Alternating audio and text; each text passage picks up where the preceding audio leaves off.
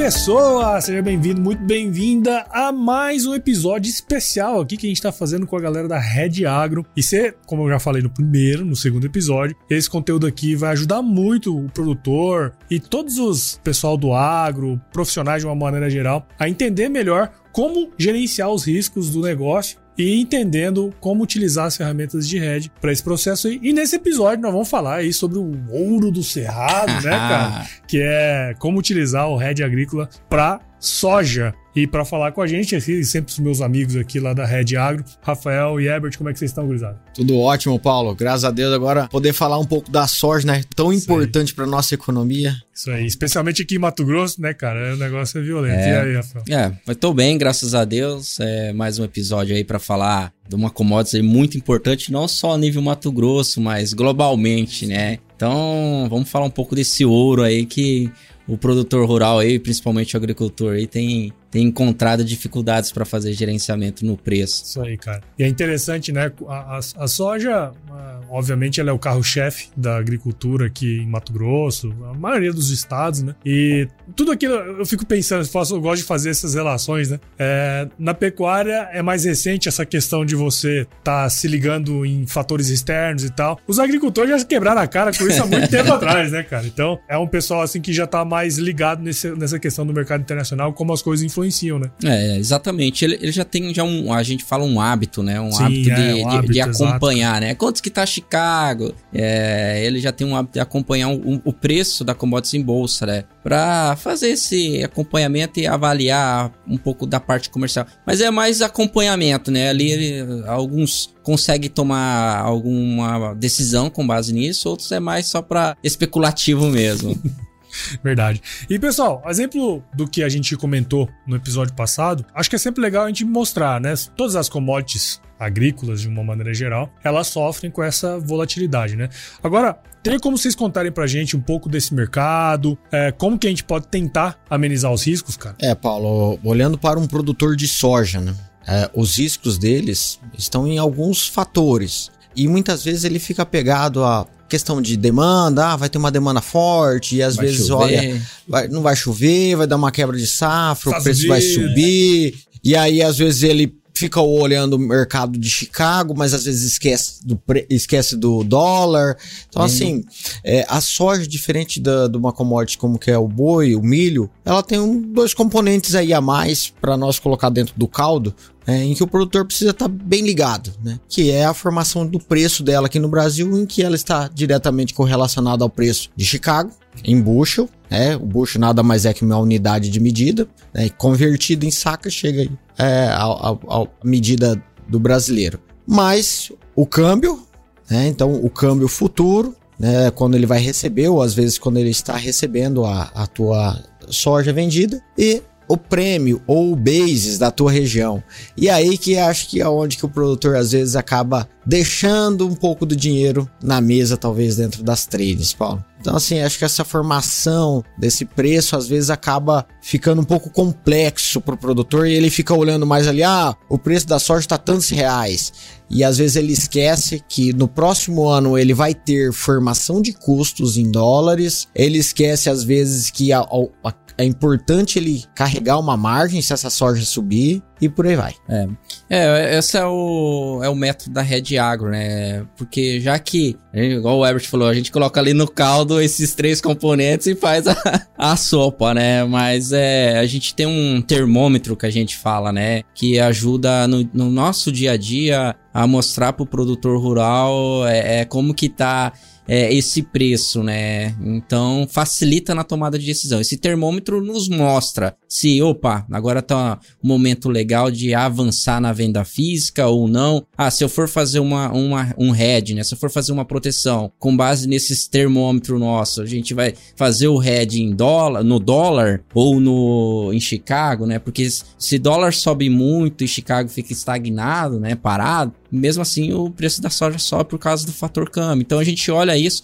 qual componente, né, é, que a gente faz a, a, estratégia. Lembrando que o, o prêmio, né, não, não, se tem essa alternativa de hedge, você só trava prêmio quando você de fato vende lá para trade, né? Mas é, esse é, é um dos nossos papéis, auxiliar ali o, o agricultor no, nessas tomadas de decisão. Acaba sendo um pouco mais complexo, né, cara? Você tem que ficar ligado em vários aspectos que em outras culturas, de repente, a gente não ficaria, assim, muito ligado, né?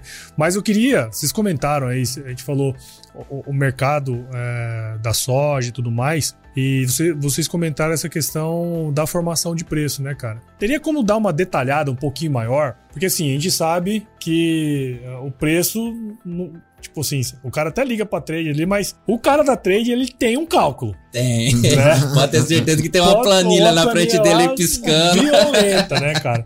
Mas queria que você falasse um pouquinho pra gente, Rafael, como que é feita essa formação, cara? Você falou aí de Chicago e tal, tem outras culturas que tem outras bolsas que são mais importantes, mas conta um pouco pra gente, assim, com mais profundidade, como que funciona essa formação de preço da soja, velho. Bom, bacana. É, hoje, assim, existe duas alternativas, né, pro produtor hoje, caso ele queira vender a sua soja, né? Você tem o um preço em reais, ele pode vender em reais ou em dólar. Para chegar no fim, né, desse con dessa conta, a trade ela utiliza o quê? O preço que tá Chicago, vamos pegar um exemplo, ah, quantos que tá Chicago março de 2023. Eu se eu quero vender a soja para março de 2023, vai usar esse contrato como base, né? Vai estar tá lá 14 dólar bushel, um exemplo, né? Então ela vai olhar câmbio para março 23 vai, vai na curva que a gente fala vai estar 5,40, 5,60. Então ela vai formando esses componentes. Mas o prêmio, né? Se a gente entra numa questão onde eles querem comprar mais soja brasileira, né? Exemplificando uma forma mais simples de entender, se eles querem comprar mais soja brasileira porque teve uma, uma quebra global, né? E pouca oferta, então o prêmio ele, ele tende a subir, né? Então a gente sempre olha isso. Então é dessa forma que se constrói o preço da soja, né? Lembrando que, que para cada região, né, a gente tem a questão frete, né? Seu de, determinado estado você tem um frete maior, um frete menor. A gente também fala frete positivo, frete negativo, né? Quando frete positivo quando você tá na rota ali para ir para um porto. Então isso tudo favorece, né? E melhora a conta. Quando, quando o frete é negativo, usando um Brasnorte, né? que sai fora da rota, é, isso pesa um pouco mais nas contas né? Mas afinal, é, quando a gente olha para pre preço de Chicago e preço de câmbio, já são duas variáveis aí que vamos dizer que faz é 80% do, do preço da soja e você consegue fazer hedge. É legal essa questão do prêmio, né? Do bases. Cada produtor chama de um jeito, né? Bases e prêmio tá tudo igual. E alguns momentos do ano, Paulo, isso às vezes está negativo na tua praça. Ou seja, o interesse do comprador do chinês, que é o maior comprador mundial, de vir lá na Brasnorte às vezes buscar uma soja. Opa, pra que, que eu vou buscar soja lá se às vezes estou carregando nos Estados Unidos?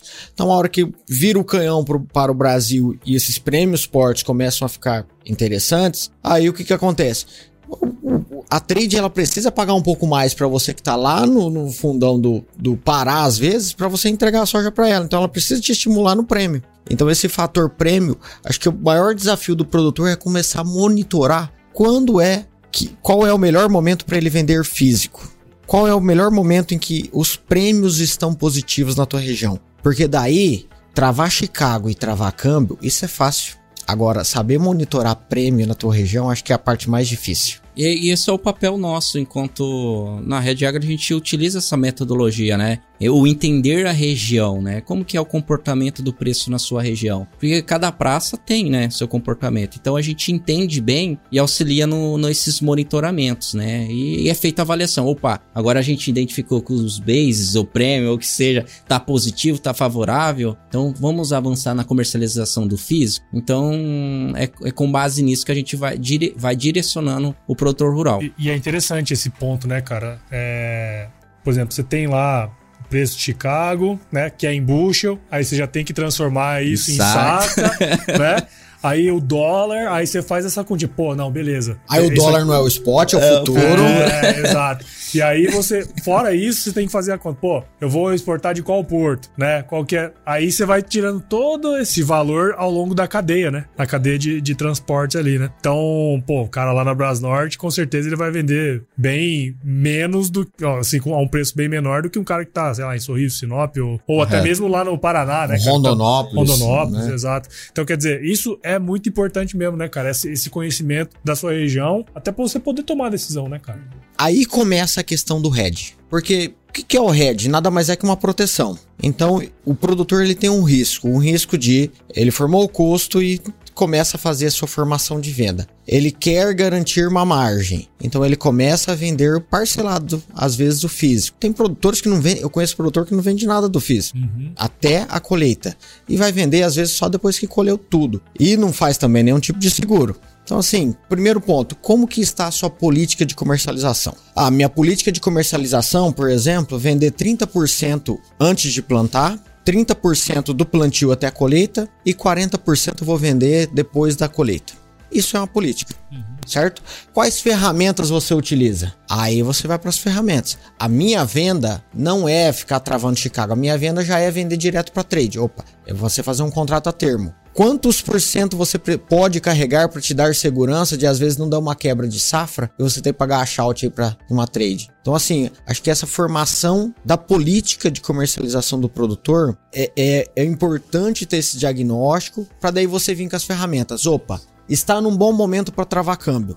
Eu vou lá e faço às vezes ou a venda do NDF, ou às vezes a compra de uma put. Então existem várias ferramentas para isso. Você travar um câmbio, faz um swap, qualquer tipo de coisa. Então é, acho que a questão da ferramenta ela se encaixa dentro da política de comercialização do produtor. Que eu acho que é, é um pouco disso que, que a gente tinha comentado, né? É de ele estruturar a estratégia dele, né? Sim. É a estratégia é, de comercialização dele, né? É igual, é igual na guerra, né? É, na guerra ninguém sim. vai atacando primeiro, né? Geralmente faz a defesa muito bem feita, né? Se estrutura uma defesa bem feita, monta a estratégia e depois ataca, né? Porque se você atacar sem ter defesa, o, o risco é muito grande. Então o Red ele tem essa finalidade, tá? E dentro também da, da, das ferramentas, né? que existe na, na, agricultura, a gente considera barter também como uma ferramenta de hedge. Claro. Só que também para o barter existe os momentos de se utilizar esse instrumento, né? Para quem não conhece o barter, né? Nada mais é do que a troca. Troca soja por produto com a, com a revenda, né? Então, poxa, qual momento eu posso melhorar e maximizar esse instrumento BART? Quando o produto né, está valorizado, né? Você consegue entregar menos produto, menos soja e, e para comprar o produto que você precisa para sua produção. É verdade, cara. Acho que o, o barter entra nessa. A gente acabou nem comentando nele, né? Mas agora na soja isso faz muito mais sentido. Quer dizer, você colocar tudo isso é, no bolo da estratégia. Mas aí eu queria entrar é, nessa questão do, do head mesmo, de fazer. Mas acho que antes disso, já faz algum, algum tempo que a gente fez o primeiro episódio explicando o que é head, né? De repente o cara chega aqui e caiu de paraquedas. Vamos assistir esse episódio aí. falando em inglês aí, head, aí. Call e o caramba, né? Acho que seria legal, cara. Até pra gente é, nivelar de novo, né? Esse esse conhecimento, explicar. Explica pra gente o que, que é, é o head, o conceito e tal, até pra gente poder de novo é, é, partir, né, pro. Pra, Bom, parte prática aqui. Ah, assim. poxa, o, o Red nada mais é do que uma proteção, né? Eu uso o termo em inglês, né? Sempre prevalece, é igual hot dog, né? que é o cachorro quente, é o mas... Dogão, é, é o dogão, é. O Red, o Red, toda vez que vocês ouvirem falar de Red, é proteção, é você está adquirindo um seguro. Quando o cara fala, eu fiz um Red agrícola, está fazendo uma proteção de preço em alguma commodity, né? E aí dentro da, dessas proteções existentes né? A gente usa como um exemplo prático seguro de vida, seguro de carro, né? Que você tem lá as cobertura em vida, você tem seguro de morte, né? Invalidez, doenças graves. Já dentro do RED agrícola, nós temos duas coberturas que a gente fala, que é o seguro de alta, que nada mais é do que a famosa call, e o seguro de baixa, né? Que é a famosa put. É, muitos falam por termo técnico do mercado, a gente prefere no linguajar mesmo, mais simplificado, que é uma forma de, de apresentar para o produtor rural. Então, toda vez que alguém faz hedge, está adquirindo uma proteção para não usar, né? É igual seguro de vida. Eu faço meu seguro de vida,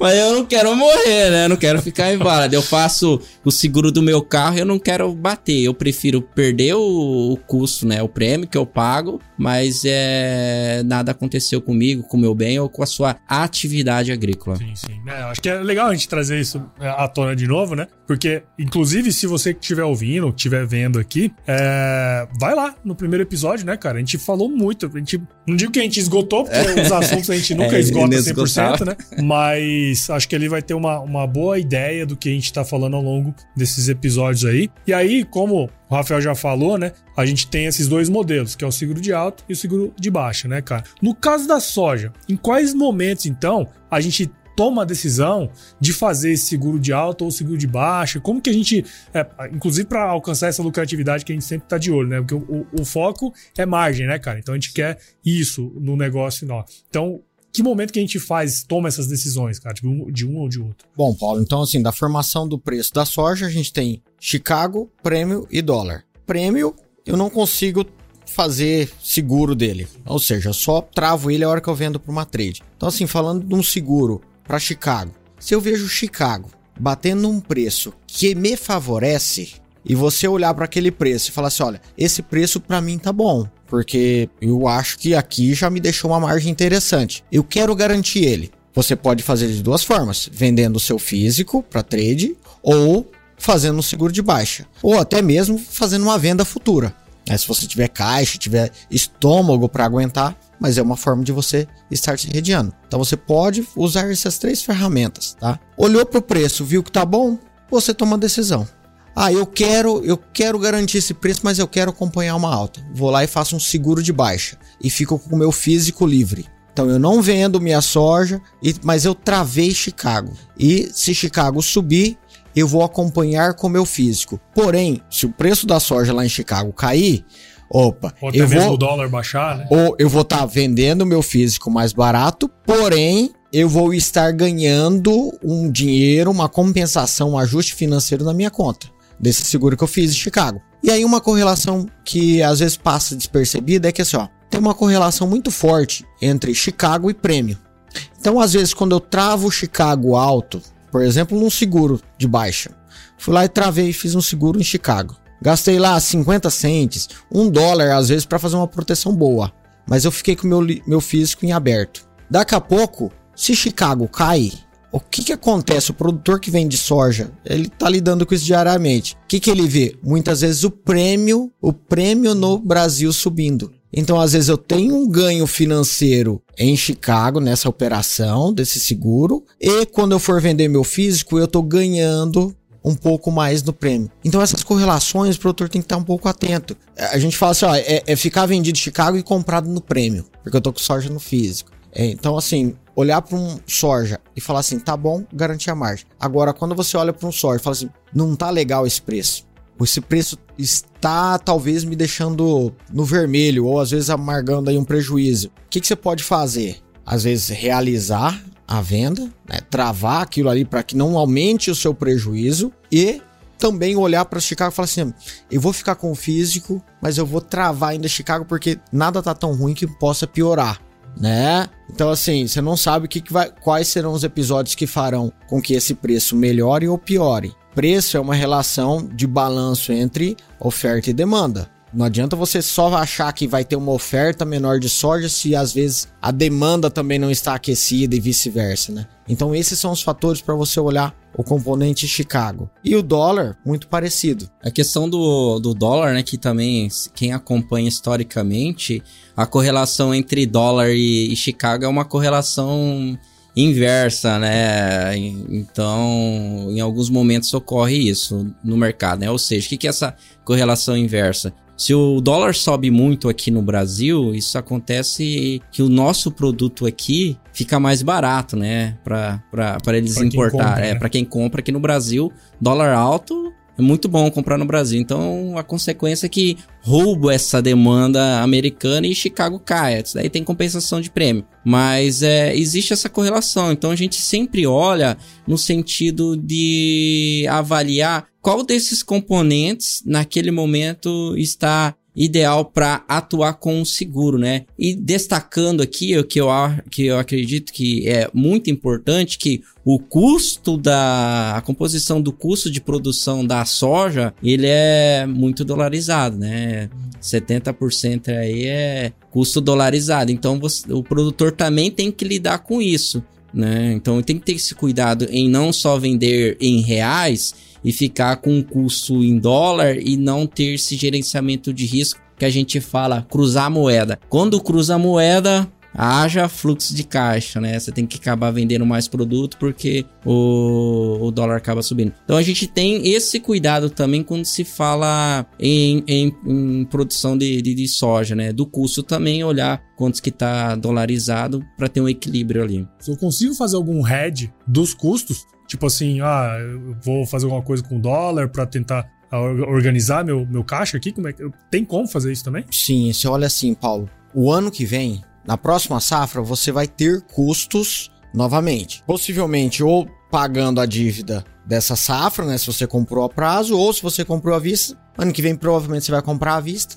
E uma parcela grande dos seus custos são dolarizados. Você pega adubo, você pega os defensivos, são dolarizados. Então você pode o quê? Às vezes optar e não ficar travando o câmbio. Vai lá e faz uma venda, às vezes de uma parcela significativa da sua soja em dólar, para que você tenha talvez uma quantidade de dólar suficiente que a gente chama de rede natural. Porque assim, qual que é o meu risco, Paulo, se eu tiver vendido, se eu vendi muita soja esse ano em reais? Ano que vem eu vou pagar insumos em dólar. Se o dólar subir. O risco é do dólar subir. E você fazer proteção em dólar para alta é mais caro do que você fazer um seguro de um dólar para baixo. Por causa do carrego, do dólar e tudo mais. Entendi. Então, tem, tem, são vários cenários, né? Foi até interessante é, essa visão que o Herbert teve, né? Que a gente utiliza no dia a dia, que a gente tá agora num um cenário de juros alto, né? Então, juros alto é custo dinheiro, custo dinheiro ele, ele, ele impacta nas estruturas financeiras, né? Então, a gente tá em juros altos, os juros americanos subindo também tem esse impacto. Então, a gente sempre avalia quais, qual alternativa que pode ser utilizado e leva a premissa de custo, né? Então, onde leva segurança, né? Então, o produtor ele pode vender em dólar, porque eu falo assim, ó, todo ano o produtor tem que comprar dólar, ele tem que ter uma reserva de dólar, né? Então, se ele começou a safra e não tem nenhuma reserva de dólar ainda, opa, já acende uma luz vermelha no nosso painel. Então, pô, de que, de que forma que ele pode comprar essa reserva de dólar, né? E, e assim, ó, o que, é interessante, às vezes, você conversando com alguns produtores, né? Que às vezes estão otimistas, imaginando que o dólar, ah, a gente escuta muito assim, ó, o dólar pro ano que vem vai estar mais barato. O dólar ano que vem, de vez de ser 5,50, vai estar no 4,50 e você não sabe. E às vezes o produtor quer apostar, e às vezes ele aposta milhões nisso, fazendo algum tipo de operação que às vezes afeta o caixa dele. Se ele acertar, ele vai ganhar muito dinheiro, mas e se o dólar for contra? Então, assim, é importante, às vezes, você olhar um dólar alto e fazer olhar. Opa, eu tenho um risco desse dólar cair, porque qual que é o problema do dólar cair? A quantidade de reais que o produtor vai receber vai ser menor. E isso vai impedir com que ele dilua os custos fixos, que são em reais. Mão de obra, o operacional dele é tudo em reais. Então ele olhar o dólar alto falar assim: opa, esse dólar tá interessante para mim. Viu um dólar lá a 5,60. Tá legal? Opa, esse dólar tá legal para mim. Quero fazer uma defesa. Mas se esse dólar for para 6, 7 reais, eu não sei qual vai ser o futuro, eu quero acompanhar. Mas se ele cair, eu quero estar tá defendido. Vai lá e faz uma put no dólar. Aproveita, vai lá e faz um seguro, paga um prêmio para isso. E que se esse dólar cair, você vai de certa forma ter uma receita menor na parte do físico, porém você vai ter um ajuste financeiro que vai compensar isso. Então acho que esses casamentos é, de olhar o câmbio alto, o quanto que ele representa do seu custo fixo e tudo mais, acho que vale a pena o produtor sempre estar tá revisitando a sua planilha de custo. Legal, cara. Vocês falaram vários exemplos interessantes. Tem algum exemplo assim, que vocês. Não digo que salvaram, né, a ideia e tal, porque até porque é um pouco difícil você, é, no momento assim de crise, você salvar. Mas tem alguma, alguma estratégia que vocês lembram que vocês fizeram e que de, de alguma maneira vocês conseguiram é, vamos dizer assim, garantir aquela margem que o produtor tava querendo? Eu acho que assim, ó, uma do dólar agora dólar ano passado, né? Ano nós passado, estamos... 2021, né? É, final de 21. Final de. Foi em dezembro. Nós vimos, assim, um cenário. Aí entra um pouco assim do. Opa, esse negócio tá legal para mim. Esse, esse, dólar é a 5,80, chegou momentos, né? Tá muito legal. Quanto, se esse dólar cair para 5 reais, quanto disso vai tirar, quanto de receita vai tirar do meu caixa? Então a gente olhou isso e falou assim, produtor, vem aqui, tá vendo esse dólar aqui a, a 5 e parará? Paga aí 15 centavos para você fazer um seguro.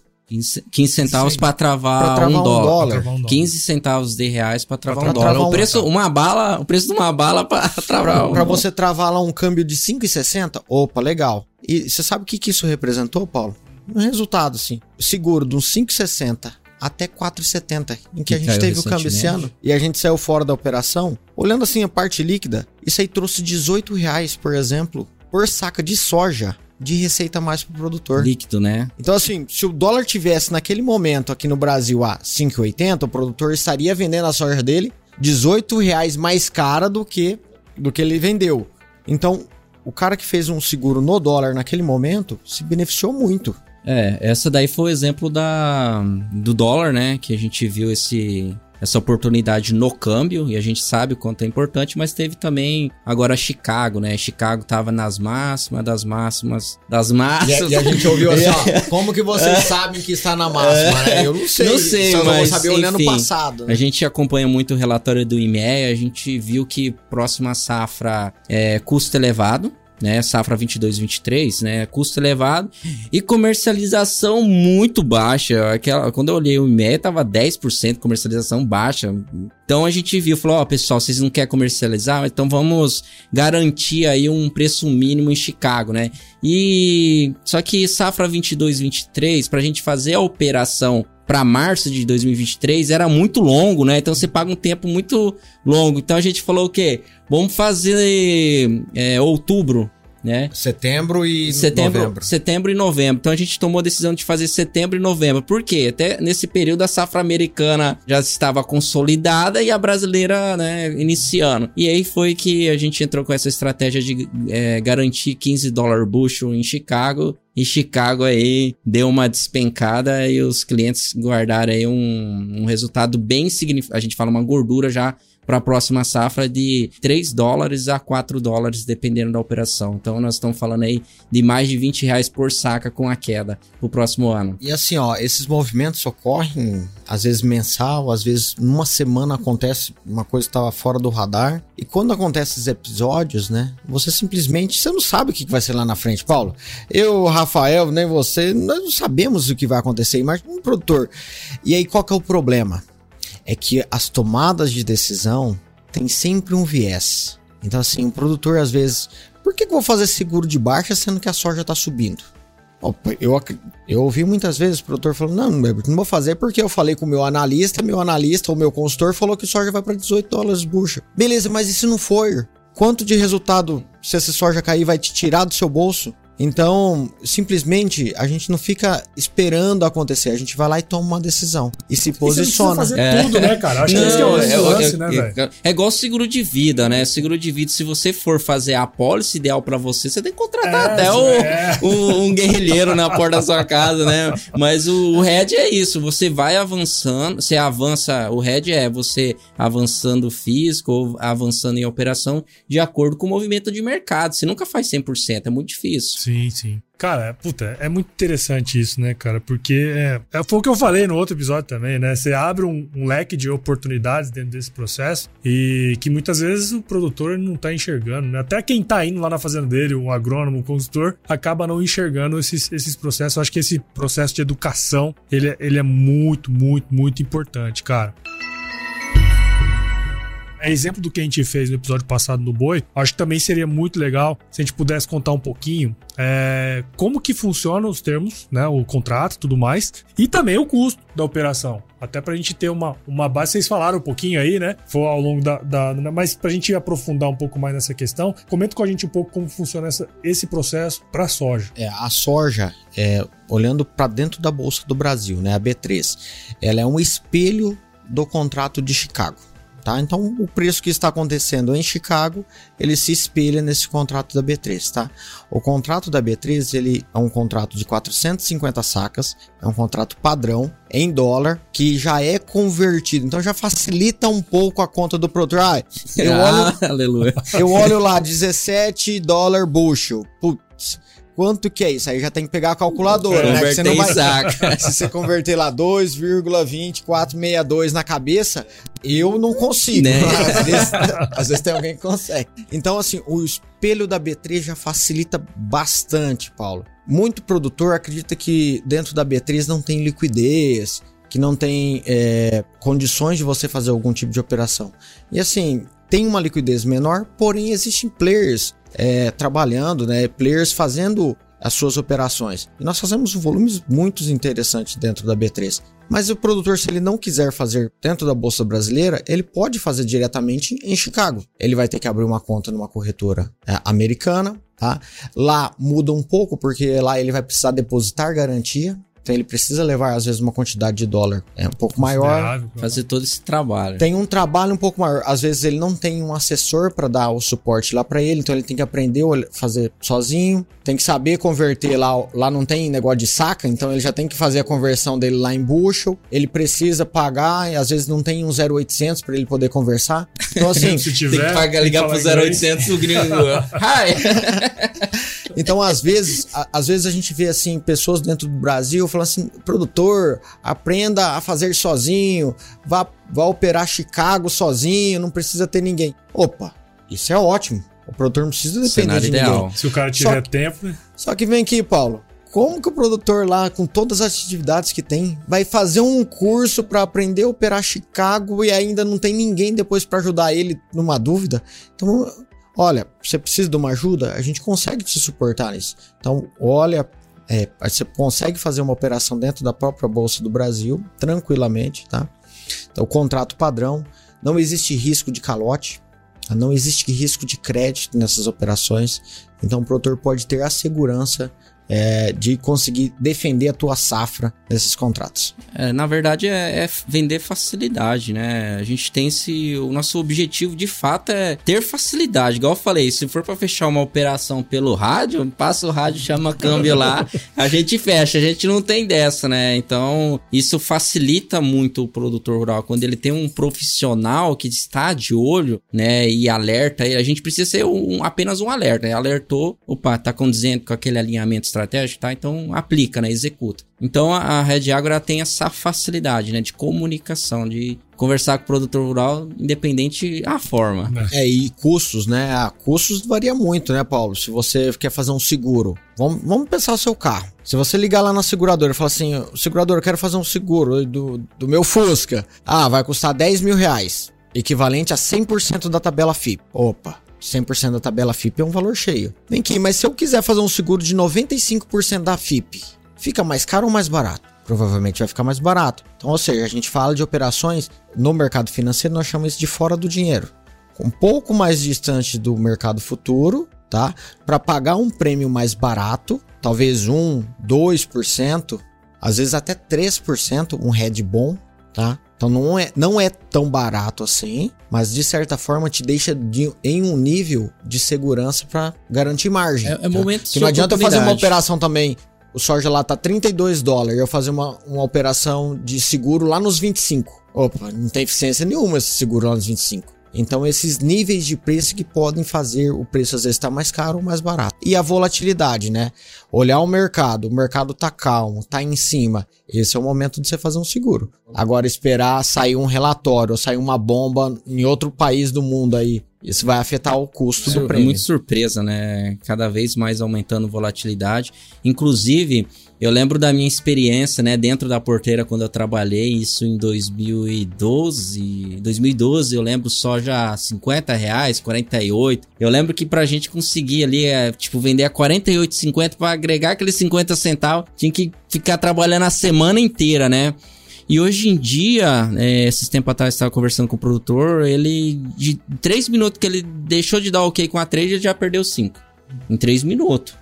Né? Antigamente, 50 centavos para conseguir era uma semana, e olha lá. Agora, em 3, 4 minutos, o produtor rural já está perdendo preço com a trade é, em decorrência de muita volatilidade. Pô, interessante, cara. Assim, a, a, soja tem essa questão, né, cara? É um negócio muito dinâmico, né? Você tem que estar tá ligado sempre em vários aspectos ali. Eu achei bem legal essa, essa ideia de trazer a, a ferramenta, né? Acho que hoje muitos produtores fazem já, né, esse processo, mas ainda tem muito que crescer, é. né, cara? tá muito longe. É, eu acho, eu acho que o mercado, olhando Olhando aqui para o nosso estado, Paulo, é, o número de produtores que fazem é, é, algum que utilizam um tipo de instrumento financeiro para se proteger, eu acho que é um nível muito baixo ainda. A maioria faz o quê? O arroz com feijão, quer ir lá e vender para trade ou não vender. E aí, assim, ó, só para a gente é, lembrar uma ferramenta que talvez nós não falamos, que é o produtor vendeu o físico.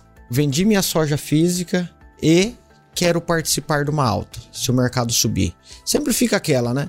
O produtor fica esperando, esperando para tomar uma decisão. Ele tem Aí, uma parcela é para pagar. Ou assim, capacidade de armazenamento, tem que Sim. desocupar de armazém. Às vezes você fica gastando, gastando com armazenagem é. lá e você poderia ter pegado aquele dinheiro e ter feito um seguro, de, seguro alto. de alto. Então assim, vendi.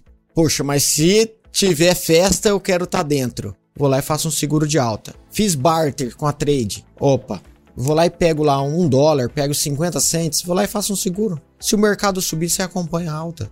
E o porquê que é importante acompanhar uma alta sempre que ocorre? Porque sempre que ocorre uma alta, na sequência vem o aumento dos custos. Então, o produtor deixar de ganhar dinheiro, que muitos falam, isso na verdade é uma ilusão. Porque no próximo ano os custos vão aumentar e a margem tua vai espremer.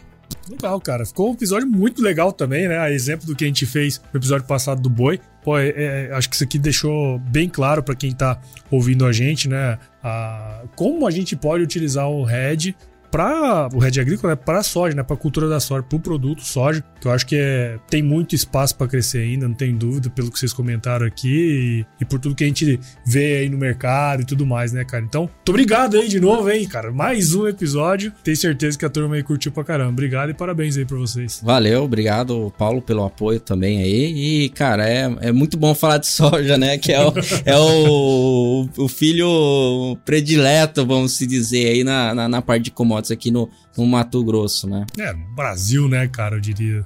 Bom demais. E aí? Ô, Paulo, se a gente conseguisse impactar 1% dos produtores de soja, um, com algumas palavras que a gente falou aqui hoje, cara, a gente já vai ter uma melhoria muito grande em sobrar mais dinheiro para dentro do Brasil. Ah, não tenho dúvida. Isso vai cara. ser importante para nós. Não tenho dúvida nisso, cara. Que à medida que assim, a gente vai pegando os dados históricos, né, cara? À medida que o, que o tempo passa, a, as margens elas tendem a ficar mais espremidas mesmo. Você pega no boi, isso está acontecendo, é muito claro, soja, enfim, to, todos os produtos agrícolas. E quando você tem é, a condição de deixar uma margem maior e querendo ou não, isso é uma das coisas que faz com que você se mantenha no negócio. Que o grande lance é esse, porque assim, às vezes o cara pensa, pô, isso é um negócio para quem é grande, isso é um negócio para mim. não, cara, na verdade é para você mesmo, bicho. É, é, pra, é você que precisa disso aqui. Porque o grande ele tem um monte de, de, de ajuda, ajuda assim, ele tem mais instrumentos, né? Ele tem a, várias coisas ali que ele consegue é, sobrepujar esses, essas dificuldades. Agora o pequeno, se ele toma um agora, bicho, já era, né, cara? Então acho que é, é justamente olhando para esse cara aí que a gente precisa também, um, um dos olhares, né, muito importantes é para esse, pra esse cara que precisa fazer isso, né, cara? É, o, o principal é a gente apresentar, né? Porque não, não é algo que surgiu ontem, né? Claro, já tem mais já- de 100 é, anos aí. Os americanos É, já usam é, é um negócio novo, é Os um- caras lá já tá no, no nível no nível Eles já bem estão no PHD, a gente ainda tá na pré-escola. Mas é, o, o fato é, a gente tem esse objetivo de levar de uma forma adaptada para o produtor rural e fácil de se executar. Facilidade na execução facilita muito o dia a dia do produtor rural. Sem E quer especular? Às vezes parar de especular um pouquinho no físico, especula no papel. É, isso Faz um seguro de alta, mas garante o teu físico. começar grande, né? Começa pequeno, faz um contrato, faz dois, tem uma mesa que te atenda. Às vezes fala com o teu assessor, veja se ele consegue te ajudar. Aprende, desmistifica isso, procure mais sobre o assunto. Importante. Muito bom. E pra você que ouviu a gente aqui ou tá vendo a gente aqui no, no YouTube também, tenho certeza que se você ficou aqui até agora, você viu valor nessa conversa aqui, né? E peço pra você que se você gostou, viu valor, compartilhe esse episódio com alguém, alguém que vai querer entender um pouquinho mais sobre como utilizar as ferramentas de hedge pra, de fato, garantir a lucratividade na cultura da soja. É, o podcast cresce na medida em que você participa junto com a gente nesse processo. Então, siga o podcast lá, o Red Agro, em seu agregador de podcast favorito, ou acompanhe aqui também no Agro Resenha Podcast. Todos os episódios dessa série vão estar presentes no nosso feed também. Siga a Red Agro nas redes sociais, basta bu- buscar lá por arroba Red Agro, como eu comentei nos outros, Red escreve H-E. Agro, tudo junto, no Instagram, Facebook, LinkedIn e YouTube. E visite o site da Red Agro também, o redagro.com.br. Entre em contato lá com a equipe. Tenho certeza que todo mundo que com quem você falar lá, o pessoal vai te ajudar a proteger o seu legado, que é o grande objetivo da gente estar fazendo toda essa série de episódios, trazendo todo esse conhecimento aqui, né, gurizada? Então, valeu, obrigado de novo aí. Até a próxima, né? A próxima eu vou falar de milho, né, cara? É, o, o douradinho também. né? Douradinho também, isso aí. Valeu, Paulo. Bom demais. E com Deus, tudo de bom pra vocês. Se chover, não molhar a horta, não, hein? Valeu.